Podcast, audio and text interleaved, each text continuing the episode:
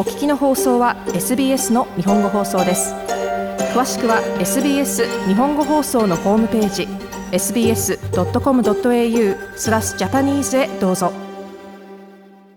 福田さんこんばんは。こんばんは。よろしくお願いいたします。はい、えー、毎月月始めはですねこの各スタジアム巡りということでずっと MCG、それから SCG と来ましたよね。はい。はい。これがなかなかポッドキャスト好評ですんで、もう。ありがとうございます。ええ、力入れていきたいと思いますけどもね、今晩はどこでしょうかね。はい、はい、第3回目はアデレード・オバールご案内したいと思います。はい。はい。あの、アデレード・オバールといえばですね、あの、ここの、あの、スタジアムの、えー、ホームページなんかでも、ハート・オブ・サウスオーストラリアって書いてあるんですけれども、あの、こちらのですね、あの、現在のスタジアムは2014年に完成した、言ってみたらかなり新しい、あの、ところ、まあ、スタジアム、もともとオバールはあったんですけれども、現在のあの、スタジアムが出来上がったのは2014年ということなんですけれども、こちらもですね、私、あの、MCG の時も、SCG の時も、やっぱりこういうスタジアムっていうのは、こう、街の中にあって、こう街の中から歩いて行って、で、帰り、あの、歩いて帰ってきた、それでその見た試合の、あの、話なんかをしながら、こう、お茶飲んだりとか、お酒飲んだりとかするっていうのが、やっぱりすごく、あの、なんていうんですか、街の醍醐味っていうような話をしたんですけれども、はい、このアデレード・オバールっていうのも本当にここも最高の立地条件なんですよね。あの、アデレードの、いわゆる鉄道駅の北側の、あの、いわゆる緑地帯というかですね、いわゆる公園、川がありまして、公園を挟んだところの、本当の公園のもう真ん中にありまして、シティからも歩いて、本当に5分ぐらいですし、鉄道の駅からもすぐだし、あの、特に大きな試合なんかがあるときはですね、まあ、あの、公園の中ですから、道の、あの、いわゆる道路なんかもかなり広いんですけど、そこにですね、各方面に帰るバスが、もうずらっと並んでお金帰るお客さん待ってるっていうですね、なかなかすごい、あの、状況が見られるんですけれども。あの、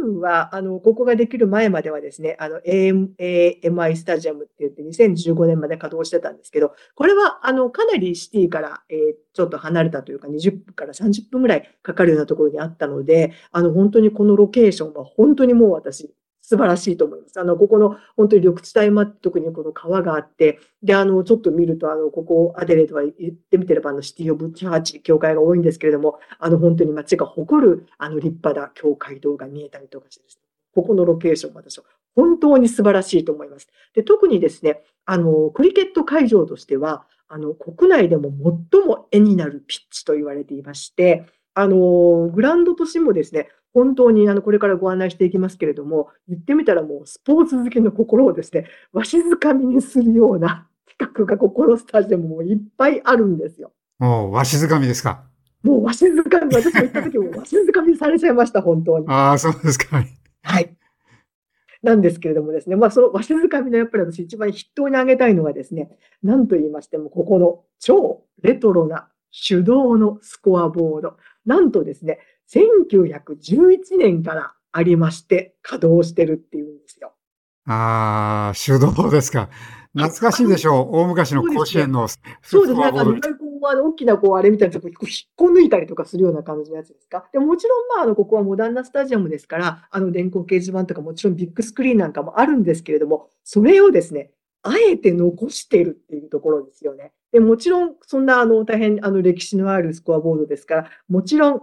南オーストラリア州のヘリテージリスティングにも上がっています。で、こちらのスコアボードは、えっ、ー、と、アデレード・オバールの北側のですね、ノーザンマウンドというところに位置しまして、そこのノーザンマウンド、このマウンドっていうところがミソなんですけれども、あの、そこの前のところの座席がですね、なんと、今では大変貴重な芝生席なんですよ。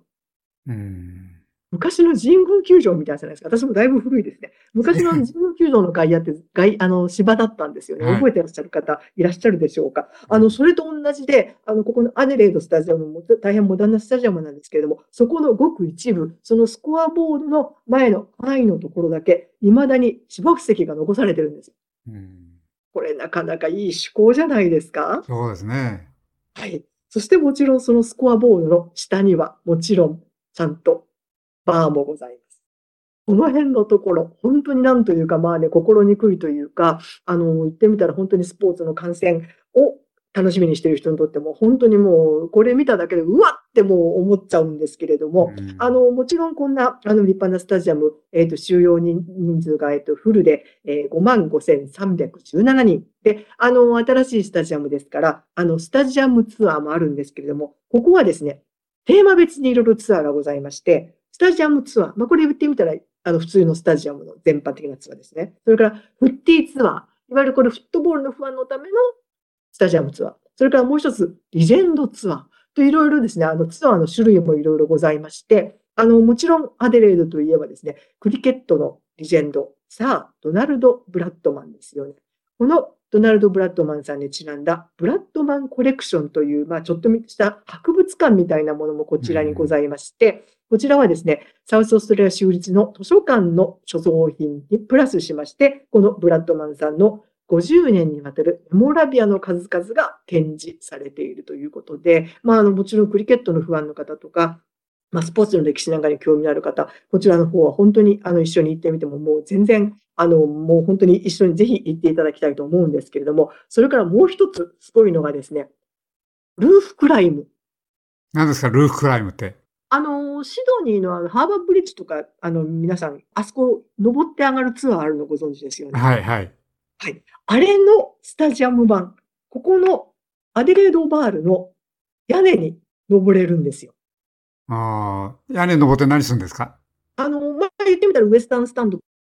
という高いところがございまして、まあ、そこを一番トップに上がりますとですね、競技場、下50メートルか競技場を見張らせるということで、まあ、あの、こちらの方はいわゆるそのルーフトップに上がるだけのツアーが、まあ、日中と、あとそれから景色の大変美しくなります、トワイライト、言われた黄昏時と、あと夜間と、あの、これはそれぞれ3つ予約がいって、まあ、あの3つそのツアーが組まれてるんですけれども、それよりも何よりもすごいのが、なんと、この屋根の上から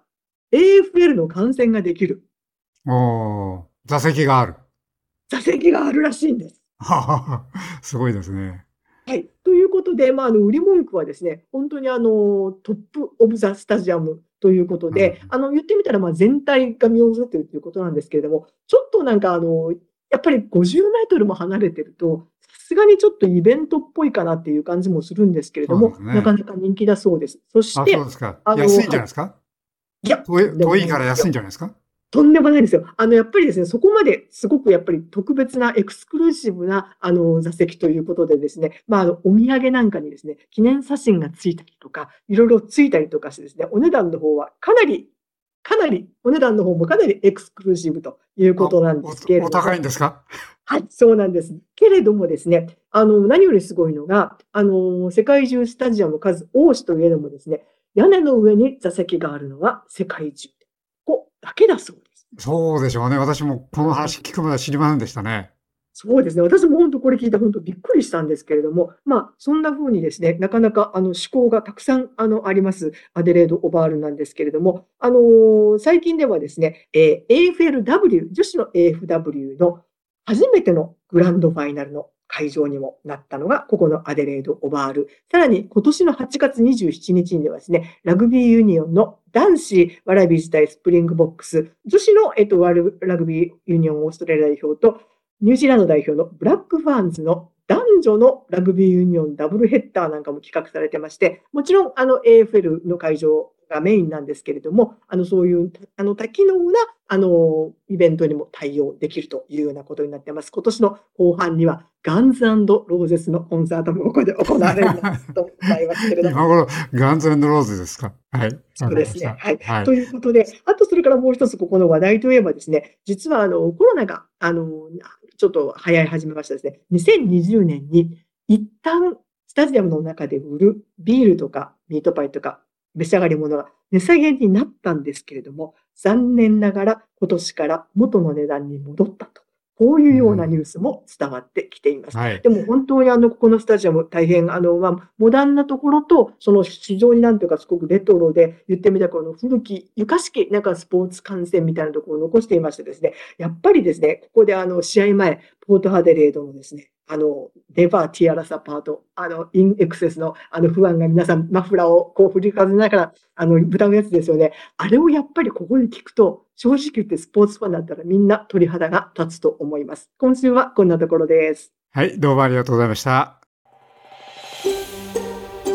SBS 日本語放送の Facebook ページで会話に加わってください。LIKE、いいねを押してご意見ご感想をお寄せください。